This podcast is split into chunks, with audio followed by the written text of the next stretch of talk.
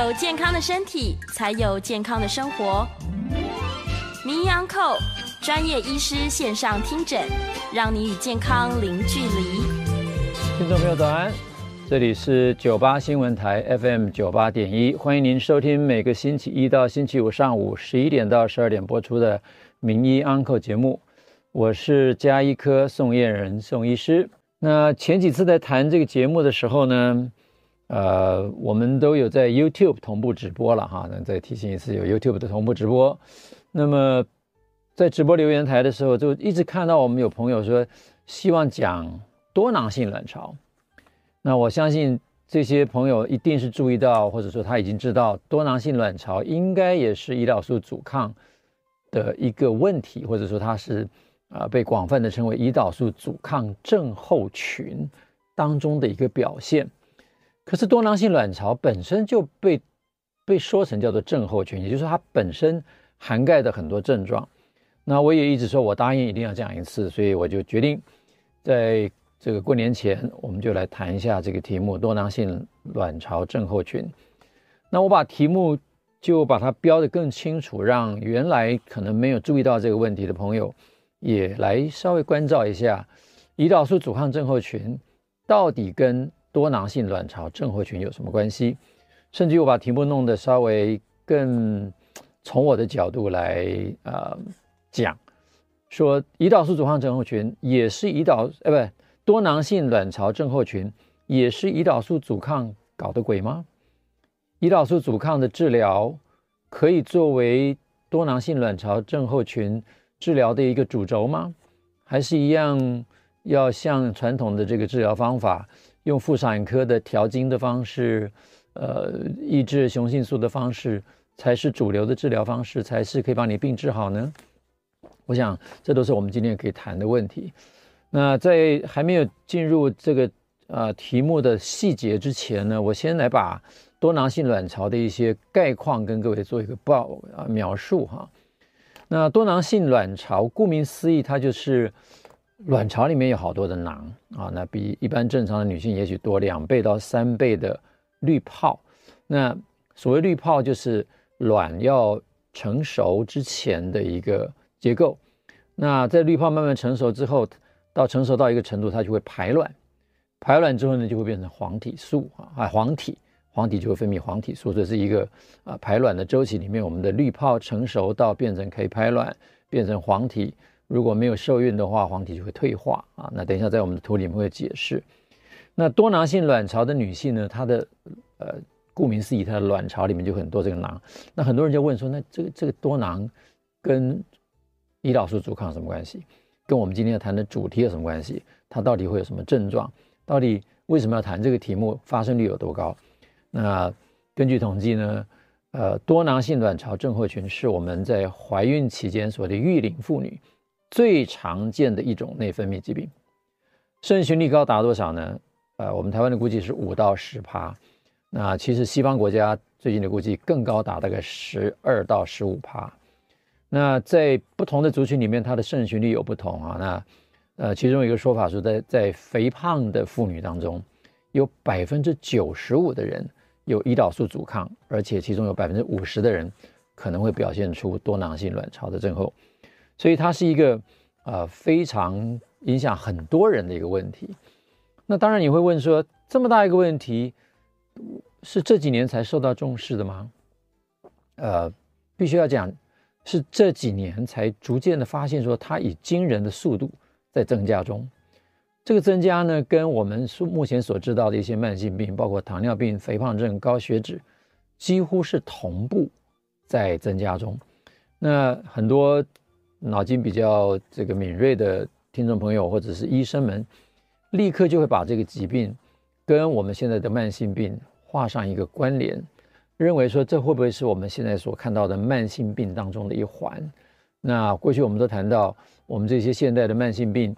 都跟我们在最近二三十年，甚至我们从应该更往前推，推到一九七零年代的末期，当全世界出现了一个很奇怪的饮食建议之后，似乎全世界就同步在增加这些慢性病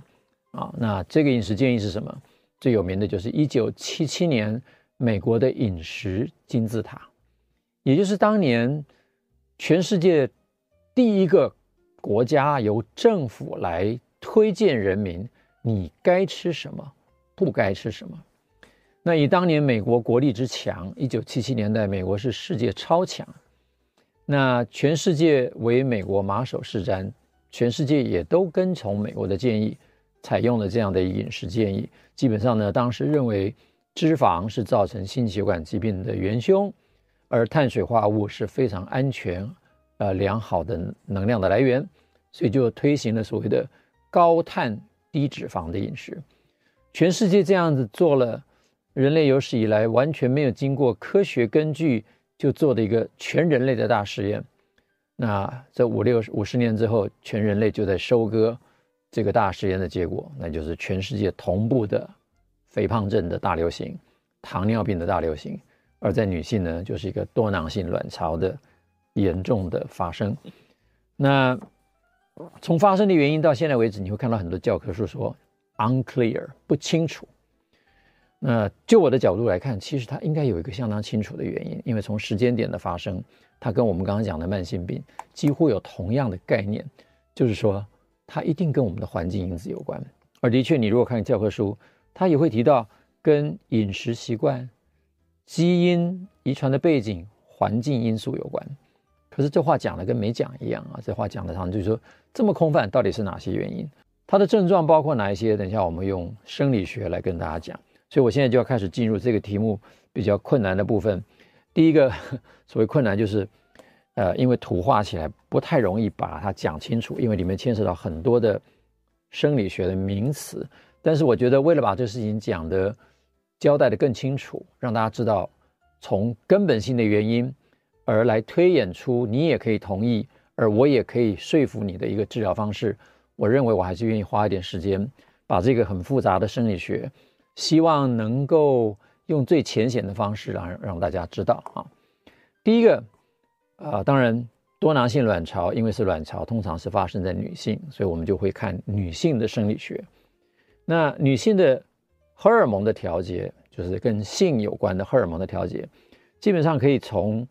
呃，它是一个循环性的调节，但是我们从最上面开始，也就是我们脑袋在脑下垂体的上方有一个结构叫做下视丘。这个下视丘是我们整个性功能，女性功能，男性也是一样，性功能调节的一个起点。这地方呢会分泌一个荷尔蒙，下视丘分泌的荷尔蒙叫做促性腺激素释放激素，听起来很绕口哈。它的概念就是说，我们身上所有的跟性有关的荷尔蒙是由脑下垂体来发动，这脑下垂体所发动的这些荷尔蒙是促进性腺的发展。而这两个荷荷尔蒙的上面有一个指导它的荷尔蒙，就叫做促性腺激素释放激素，也就是说，这个叫做 GnRH，英文叫 Gonadotropin Releasing Hormone。Gonadotropin 就是指这两个啊，Gonad 就是性腺，Tropin 就是促进的素，这两个都叫做 Gonadotropin，促进它的这个荷尔蒙就叫 GnRH。GnRH 正常的情况之下，它会随着我们的生理的身体的状况有一个周期性的这个释放。这个正常的周期性的释放，到了随着你从小一点点到了开始青春发育的时候，它就会正常的慢慢增加，然后就会释放出两个主要的促性腺发展的荷尔蒙。这个荷尔蒙就分别叫做黄体激素以及滤泡激素，英文叫 LH，叫 Luteinizing Hormone。黄体激素或者叫黄体化激素，或者叫黄体生成激素，翻译有很多种哈。这个 FSH 叫 Follicle Stimulating Hormone，滤泡刺激素或者叫简称滤泡激素。这两个荷尔蒙呢，就会作用到我们的卵巢上面的几个结构。各位先看这个卵巢哈，在这个左边下面这些叫做滤泡，所以 FSH 呢就是会刺激。这个滤泡激素，LH 也会啦。这两个荷尔蒙分别作用在不同的作用哈。像比如说，LH 主要是作用在这个滤泡的外层的细胞，FSH 呢主要是作用在内层的细胞。外层的这个叫做鞘细胞，鞘就像这样包覆的东西一样。内层呢就是这个叫颗粒细胞 （granulosa cells）。那这个两个荷尔蒙逐渐的分泌呢，先开始的是是一个很稳定的分泌，所以滤泡就会慢慢的长大。这滤泡长大到一个程度，大概到你月经的第十四天的时候，它就会造成排卵。一排卵之后呢，这个剩下的鞘细胞，就是外围的这个细胞，就会转变成为另外一个结构，叫做黄体。所以黄体激素呢，就会刺激这个黄体不断的分泌，而黄体又会分泌一个荷尔蒙，叫做黄体素。那这个鞘细胞跟这个颗粒细胞，它里面所制造这两种不同的荷尔蒙，分别为黄体素跟动情素。哈，那我这边特别再跟各位解释，黄体素的或者动情素都一样，它们的材料是什么？它们材料是胆固醇。所以为什么前面在我讲到跟胆固醇有关的这个疾病的时候，对于治疗胆固醇或者说是胆固醇太高，用降胆固醇的药物，或者你吃食物当中你要吃很低胆固醇的食物，我都拿都会跟各位讲，胆固醇是我们身体需要的东西。你即使完全不吃胆固醇，你身体依然要合成胆固醇。可是今天你如果用一个药物去抑制胆固醇的生成，那你的性腺的合成就会出现。性性激素的合成就会出现很大的问题啊，所以我们这个问题先抛开一边。那在鞘细胞呢，胆固醇就会变成黄体素，经过一个呃酵素。那经过第二个酵素呢，它就会变成雄性素。这个雄性素在鞘细胞的雄性素就会受到这个颗粒细胞里面的一个荷尔蒙的影响，叫做芳香酶，会把雄性素变成动情素。或者叫雌激素啊，动情素和雌激素配合上黄体的作用，这个就会让我们的卵巢的里面的卵子不断的成熟，而在第十四天的时候，我们的 LH 跟 FS 两个会同时升高，这个时候呢，这个动情素跟黄体素也会同时升高，然后动情素会突然掉下来，这个时候促成排卵之后呢，动情素的的的这个浓度会稍微下降。而黄体素就会开始负担后面的功能。那动情素跟黄体素到底有什么功能？动情素由滤泡的这个内层细胞分泌之后，它就会在这个滤泡成长的过程当中，促进你的子宫内膜的发育，所以内膜会慢慢的增厚，慢慢的增厚。等到排卵之后呢，黄体就会让这个增厚的子宫内膜里面长满了血管。所以这个时候，如果排卵完了，我们怀了孕，受精了，这个卵就会到发育成熟的这个子宫内膜，而且由黄体来继续支撑它，得到血管的供应，我们的胚胎就可以在子宫内膜里面生长，最后变成一个胎儿。可是，如果今天发生了所谓的多囊性卵巢，它的第一个问题出现在哪里啊？这个图仍然是有一点点复杂哈。那第一个问题出现在这个排卵这个机制出了问题了，也就是说，呃，多囊性卵巢的人第一个被注意到的是，或者说在病理上第一件事情是，他不排卵。他为什么不排卵？他不排卵的原因，就是因为前面这些滤泡，它永远没有办法成熟到排卵这个状态。由于不排卵。它就没有后面的这个黄体的形成，因为这个卵还是堆在里面。那由于不排卵，这个卵就变成一个大大的泡。第一次不排卵就多了一个泡，第二次呢又不排卵，它又多了第二个泡，所以它就产生了一大堆不排卵的这个泡泡，看起来在超音波下面看起来就会像空泡一样，因此就叫多囊性卵巢。而由于不排卵。就没有黄体素，没有黄体素呢，就产生一个很有趣的现象。这还是要回到第一章哈，前面这个黄体素哈，在怀孕在在这个形成之后，黄体素其实是会回馈去抑制下视丘的这个促性腺激释放激素的释放。也就是说，如果我们在黄体的这个这个阶段，就是我们排卵后一直到月经这个来潮这个阶段，黄体素会使得你这个。LH 跟 FSH 不再上升，所以你不会造成第二次的排卵，因此黄体的存在会抑制排卵。那同样的，如果你这个时候怀孕了，黄体就会继续存在。慢慢的等到黄体期过了之后，胚胎就会取代这个啊黄体的功能，继续分泌黄体素。所以黄体素在整个怀孕期间都是高的，它都会抑制 FSH 跟 LH 分泌，所以你在怀孕期间你就不会再排卵，这是正常的生理功能。而今天多囊性卵巢的人，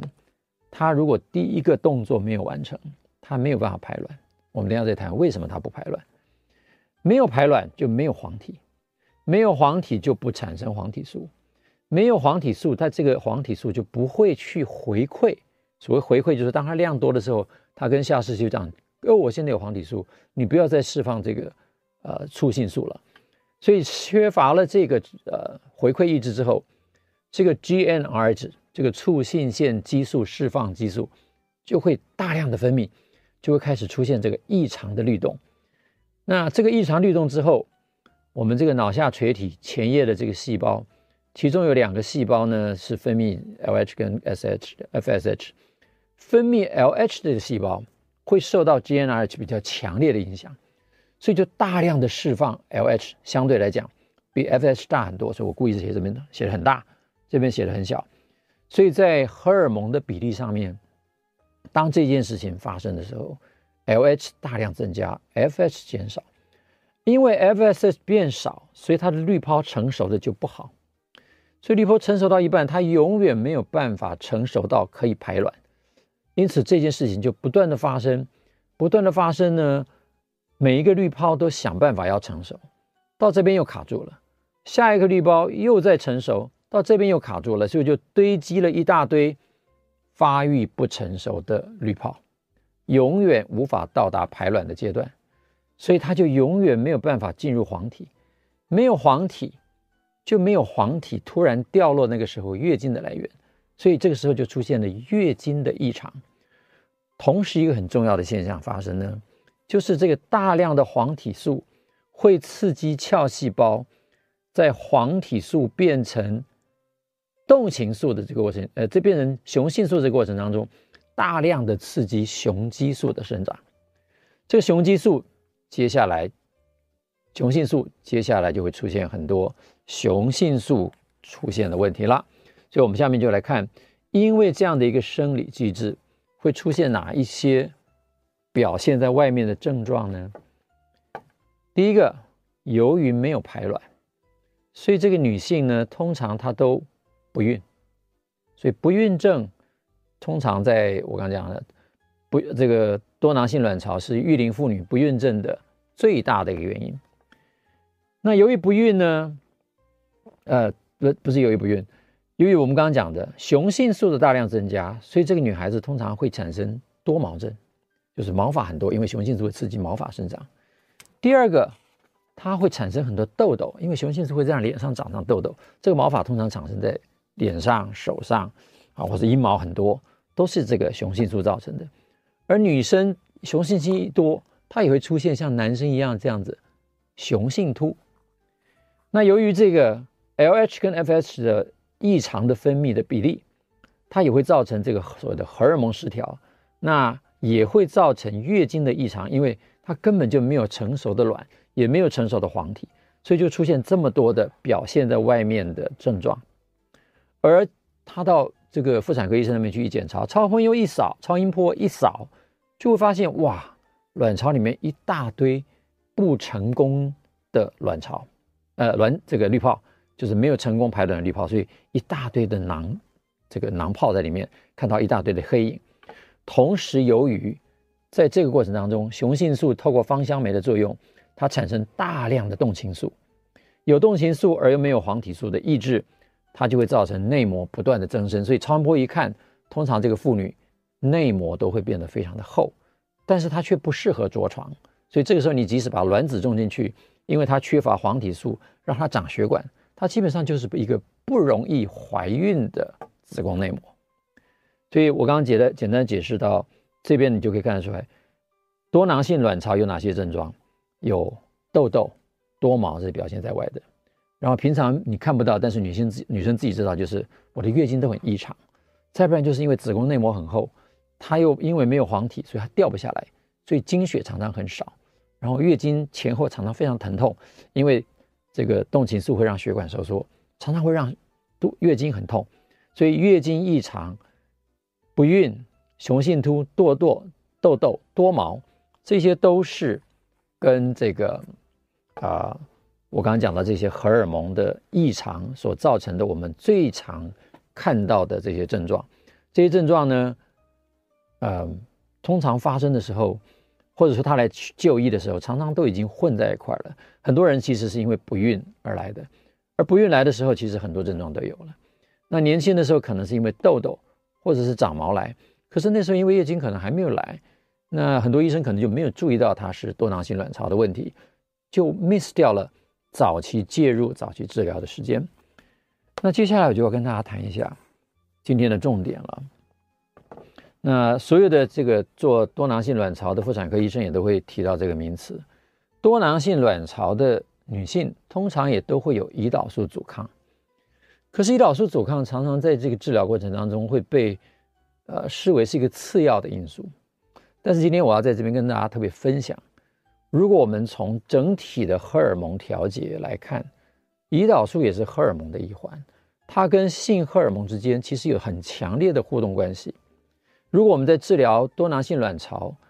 不去面对荷尔蒙这个胰岛素阻抗这件事情的话，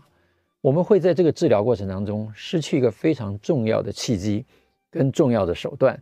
而且这个重要却是非常有效的手段。所以我特别要在这边，在我们要进广告之前跟大家提，由于动情素，呃，由于这个雄性素的增加，雄性素本身就会造成胰岛素阻抗。胰岛素阻抗就会造成胰岛素增多，那接下来就是一大串的胰岛素阻抗症候群所衍生的问题，而这个阻抗症候群又会回过来影响到性荷尔蒙，所以由于它的复杂性，我们呢先进一段广告，广告之后我们继续把重点放在胰岛素阻抗跟多囊性卵巢的关系以及解决之道，我们稍后回来。欢迎您回到 News 九八名医 Uncle 的现场，我是啊家庭医学科宋彦仁宋医师。那这几年来，我一直聚焦在糖尿病跟肥胖症的治疗。那也因为糖尿病跟肥胖症的关系，碰到了很多的多囊性卵巢的女性。她来的时候，可能是因为肥胖，那可能是因为这个糖尿病。可是，在问诊的过程当中，他才告诉我说，他其实也有多囊。那我就会会很很这个呃同情的跟他讲说，其实多囊性卵巢也是跟胰岛素阻抗、跟肥胖症息息相关的一个疾病。那我们现在就来顺着上一节呃讲到的最后一段，来把胰岛素阻抗放到这个多囊性呃卵巢症候群里面来解释一下为什么它是相关的。那我们刚刚上一节提到了，由于呃在多囊性卵巢的病人，他的不排卵现象，因为不排卵而没有黄体的生成，没有黄体的生成就没有下视丘的这个回馈抑制，就会造成它的促性腺释放荷尔蒙的大量的异常的分泌，就会造成这个促性荷尔蒙 LH 跟 FH 的大量分泌，而造成在黄这个滤泡细胞上面的鞘细胞里面大量的产生雄性素，而这个雄性素呢，呃，就会在这个动情素这边也会产生大量的动情素了哈，那。唯独不产生的就是黄体素，那雄性素呢？它天生就会造成胰岛素的敏感度降低，造成胰岛素阻抗的增加。而胰岛素阻抗增加，我们过去已经谈过很多次了。为了克服这个阻抗，你周边的胰岛素就会增加。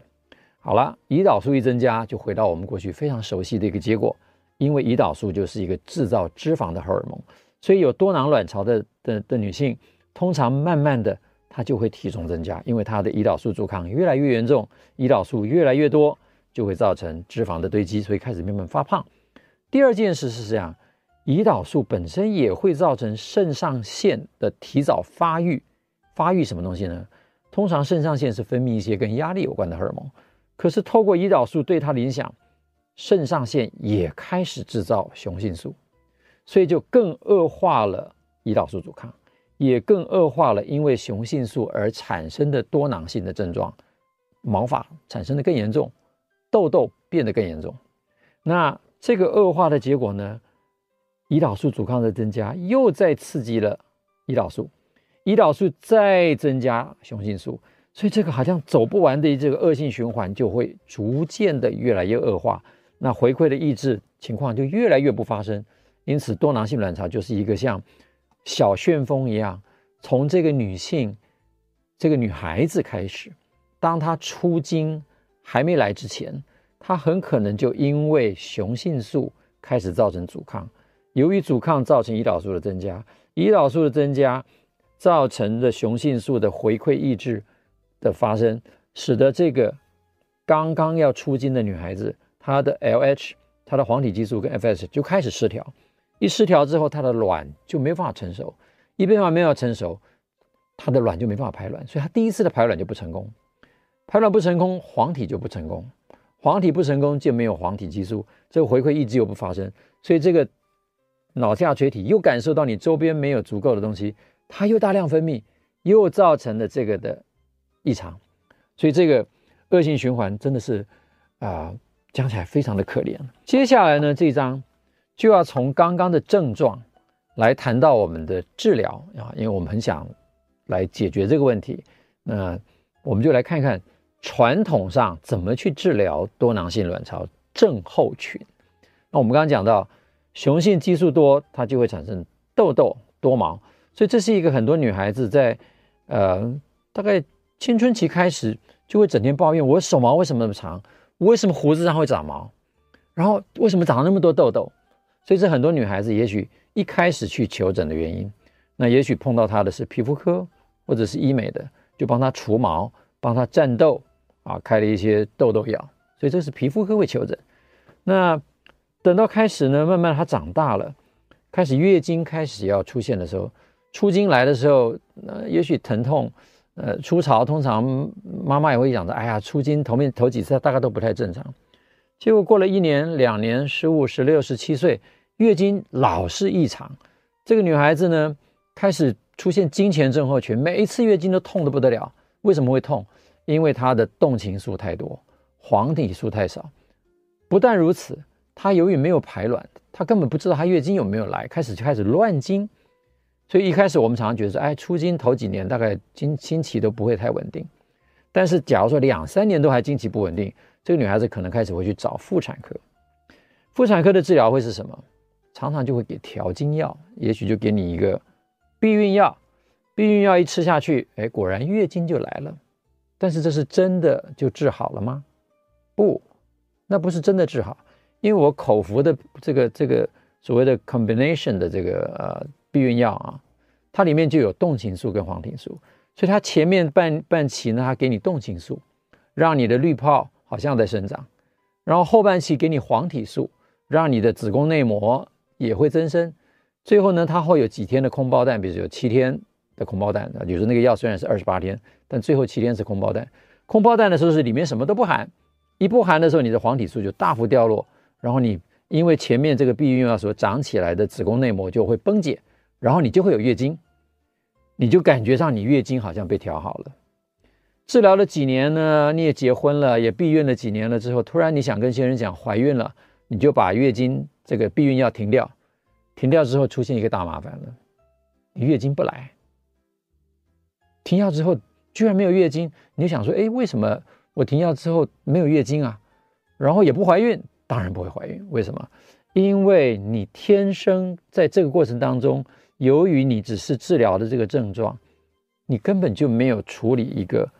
让你的这个呃月经的周期恢复正常。你的卵巢卵子从来没成熟过，你的月经只是因为避孕药造成的假象，而这个抑制雄性素也只是抑制你的表面上的那些症状，所以根本就没有解决这个问题。那后来呢，有一些外科手术。他们认为，也许把这个囊拿掉之后，你的月经就会正常了。的确，有一些外科手术把这个囊用显微手术的方式拿掉之后，的确也可以造成这个月经来潮，似乎很多经前症候群就不见了。但是它仍然无法怀孕，而且更重要的是，由于雄性素刚刚讲的造成的这个胰岛素阻抗，肥胖的情况越来越发生。所以，等到你想要怀孕的时候，通常也会太胖。然后不孕科的医生就会告诉你说，你要去减重，减重可以增加怀孕的比这几率。为什么？因为减重呢，通常都会呃建议他把脂肪减少，脂肪减少，那回过头刚刚讲的脂肪减少，它产生的这个雄性素也会减少，动情素会减少，造成的胰岛素阻抗会减少。而在这个治疗过程当中，一般呢也会增加所谓的 metformin 一个治疗糖尿病的药物。那说法上面也呢也是说它可以稍微的减低胰岛素阻抗，所以这是药物的疗法。传统这样治疗有没有效？通常症状有效，但是呢，通常对于你的不孕症没有什么效果，对于你的卵巢一点也没帮忙。通常这样的方法对于体重也不会有帮忙。当然，你用镭射去除毛，当然可以把毛拿掉，但是根本的问题并没有解决。所以呢，宋医师就想要在这边跟大家分享一下，从我对于胰岛素阻抗的了解，再加上碰到几个多囊性卵巢的病人，那么在呃研究这个机转之后，呃，我的思维的模式可能跟妇产科医师有所不同。那大家就听听我的分享就好了哈。那这是有一点点呃我个人的思维模式了哈。那当然也要参考到，就是说我们可能要来检讨一下，就是说我们刚刚讲多囊性卵巢症候群好像。来的时候就什么都一起发生，但其实如果你回顾一个人发病的过程，这些症状其实是慢慢来的。如果我们可以知道这件事情，它是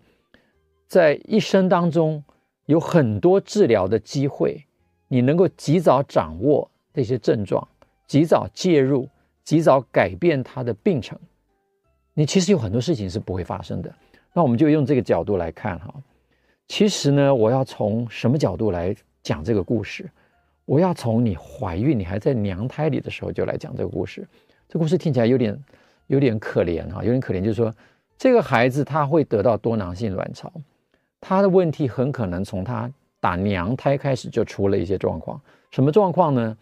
假如不幸你的妈妈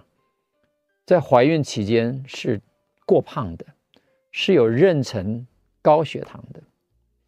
那么你在 baby 时期就已经暴露到了高血糖，就好像你在娘胎里，你从怀孕开始就已经是一个高血糖状态。那妈妈的胰岛素是没有办法进入这个呃胚胎的，所以胎儿被迫他提早必须让他的胰岛工作，他胰岛工作他就分泌大量的胰岛素，所以打从胎儿开始，这个 baby 其实就已经出现了胰岛素阻抗。注意哦，血糖升高，胰岛素要升高。我在前面的节目里面，之前会跟大家分享里面，血糖升高，胰岛素升高，常常是胰岛素阻抗发生的一个最直接的原因，也就是胰岛素本身就会造成胰岛素阻抗。所以当他出生之后，也许在胎儿时期呢，就是在孩提时期，这些症状都还没有出现，因为性荷尔蒙还没有开始发育。可是，一旦到了他青春期，他就出现一个症状，原来他的性。这个雄性素就变多。其实你回头看啊，有些小女孩，她的汗毛就是比较多的，手毛就是比较长的，她很有可能，她那个时候雄性素就是比一般的孩子多。等到她十五岁开始出现痘痘多毛，这个时候其实就是一个治疗的契机。皮肤科医师其实应该有这个 sense。第二个，等到了二十岁开始呢，她结婚啦，她或者说她开始交朋友了，她开始吃避孕药。那个哎，避孕药吃下去之后，她月经开始正常，她 miss 掉了她月经异常的时间。慢慢的，他开始发现，他大学毕业的时候开始慢慢变重了，这个就就出现胰岛素阻抗的那些并发症。这个时候，如果你还没有去注意，那就来不及了。这个时候，减重科的医师就要开始去注意你月经的问题，你有没有服用避孕药啊？你有没有多毛的症状啊？如果这个时候注意到了，你也可以开始介入。等到他开始结婚，开始想怀孕了，避孕了几年，他把避孕药一拿掉，发现他开始没月经，开始不怀孕，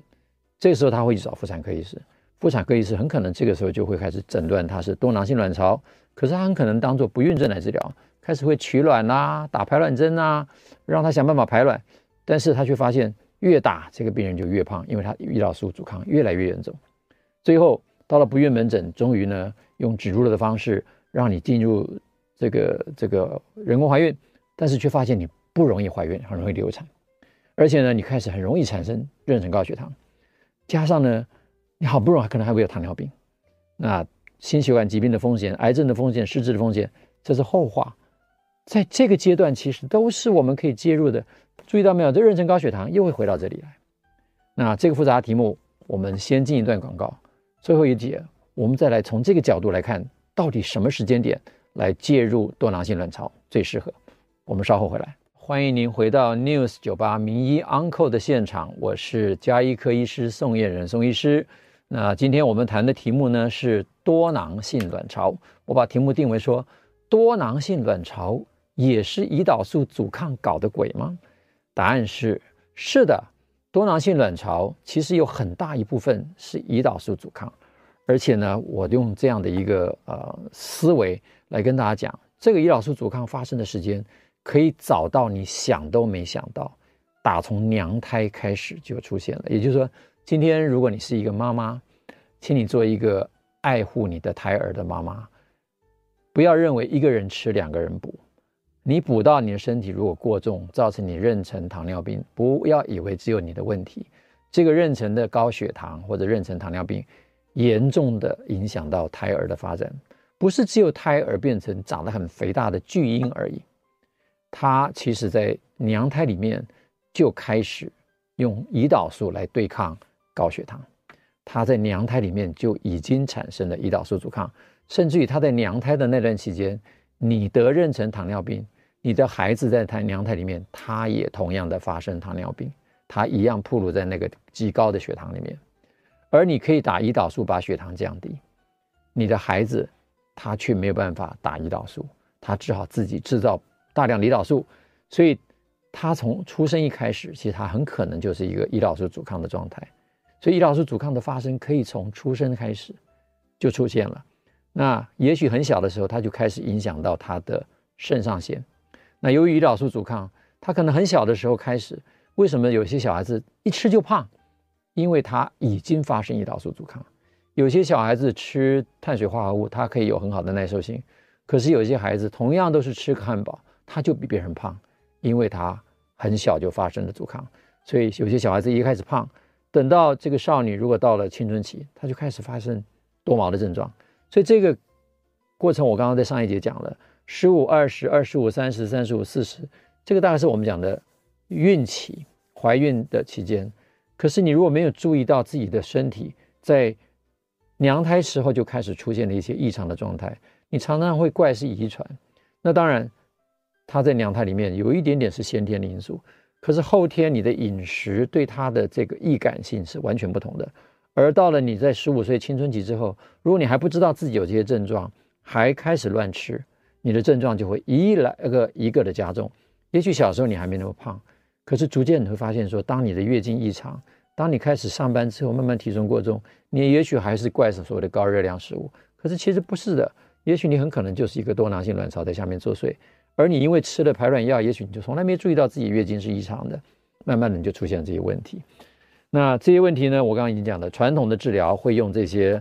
调经药，用一些抑制雄性素的药，用美容的方法除毛，用皮肤科的方法。甚至于呢，不孕症呢，就给你呃用催这个呃促进卵子分泌，甚至于用人工受精的方法。可是你会发现，如果你是一个多囊的女性，你会发现你非常不容易怀孕，你非常不容易让这个孩子留住。甚至怀孕期间，你非常容易得到妊娠高血糖。为什么？因为你本身就是胰岛素阻抗，多囊性卵巢的女性本身就是多囊性胰岛素阻抗，所以非常容易变成妊娠高血糖。而妊娠高血糖。在怀孕期间，如果你怀的这个孩子是成功的，这个孩子他先天也变成一个非常容易受伤的孩子，所以这个恶性循环，我们一定要想办法在这个期间，甚至更早就来介入。怎么介入？就是我今天想要跟大家分享的重点。如果我们把胰岛素阻抗再拉回这个舞台的终点，或者说不要中心点，他只要跟其他的事情一起注意。那么，胰岛素阻抗的治疗模式，我上一个月谈如何降低胰岛素阻抗，其实不是说为这一节准备，而是为所有的胰岛素阻抗症候群来提供一个辅助的策略也好，甚至于是主攻的策略也好，它可以达到非常好的效果。所以我今天这个这张 slide 我讲，针对胰岛素阻抗来治疗多囊性卵巢症候群，我们的策略应该是什么？那个策略就是应该。当我意识到你是一个多囊性卵巢症候群，你来到我的面前，我经过检查，知道你有荷尔蒙的异常，因为多囊性卵巢，我一定会检查性荷尔蒙。我确认你是高黄体素、高黄体激素、低的这个滤泡激素，我确认你是低黄体素，你几乎没有黄体素，我确认你的一心这个动情素比黄体素高很多，我甚至确认你没有所谓的抗穆勒氏荷尔蒙，你没有排卵，而你又有很明显的胰岛素阻抗。那我就会觉得你是一个非常适合用这样的胰岛素阻抗作为主轴的概念来辅助你其他的荷尔蒙治疗的成功的一个方式。那要如何辅助它成功？其实很简单啊。第一件事情，又回到以前我们对于胰岛素阻抗的治疗的大概念：什么东西会让胰岛素上升？会让胰岛素上升的东西就会恶恶化你的胰岛素阻抗。所以。低碳饮食，我们前面讲到的饮食的方法，我们前面讲到的运动的策略，我们前面讲到的降低压力、改善你的生活形态，这些都跟降低胰岛素阻抗有关。那你如果要用药物，我之前也跟大家分享过，我们也有很好的现在临床上的药物，可以来强化我们对胰岛素阻抗的治疗，增加你的胰岛素的敏感度。降低你胰岛素的分泌量，所以你就可以达到很好的血糖的耐受性，而不容易发生这个啊妊娠糖尿病。同时，因为胰岛素降低，它就可以降低胰岛素对于鞘细胞上面雄性素的过度刺激。同时，胰岛素呢，我刚刚还忘了补充一句，胰岛素本身也会抑制在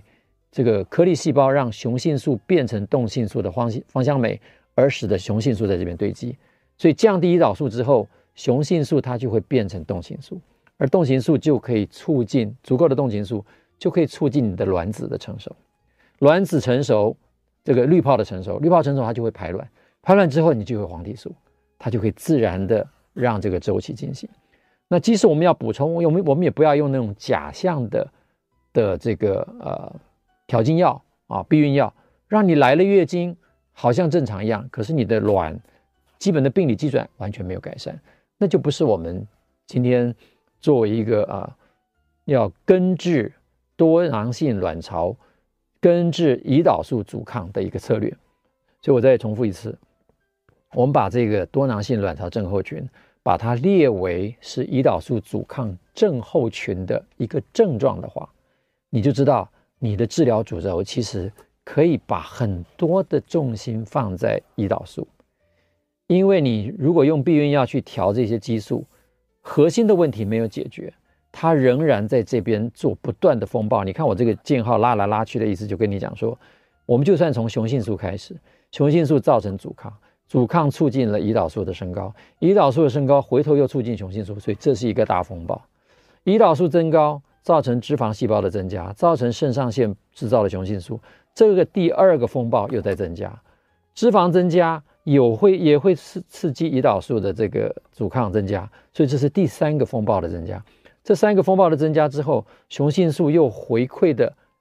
让这个雄性刺激素产生的这个性腺的异常，这个黄体素跟滤泡激素又没有办法正常的分泌，所以这个大风暴的中心点，其实你先你不一定要去直接调这个周边的荷尔蒙，你先调中央的这个荷尔蒙，然后再加上周边的处理。你会得到事半功倍的效果，这是我现在想要跟大家提，从生理机转把胰岛素放进这个治疗策略里面，你的整个治疗的方式就会顺利许多。而且呢，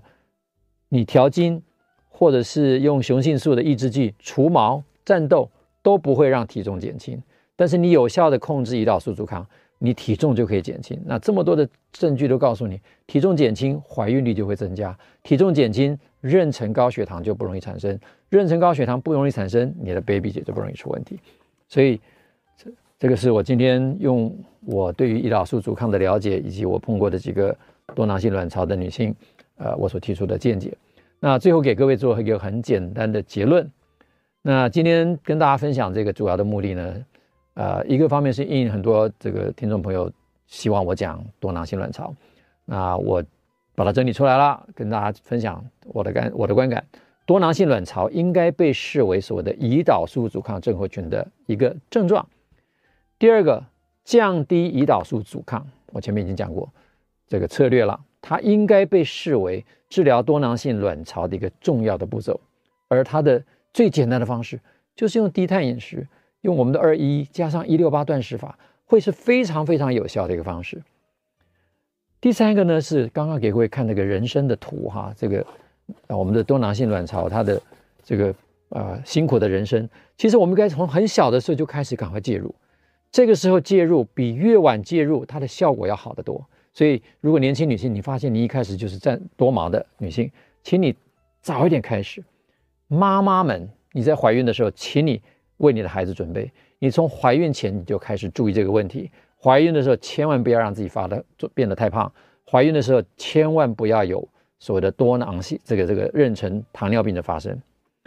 第五呢，就是积极的处理荷尔蒙失调的症状。如果你发现你有经前症候群等等，加上豆子啦、多毛啦这些症状，千万不要等闲视之，千万不要以为吃了避孕药。月经正常来了之后，你的病症就结束了？没有。如果你体重还增加，那你更要注意，这是一个多囊性卵巢一个潜在的风险。且不讲的，你将来会增加心血管疾病的风险、癌症风险、失智风险，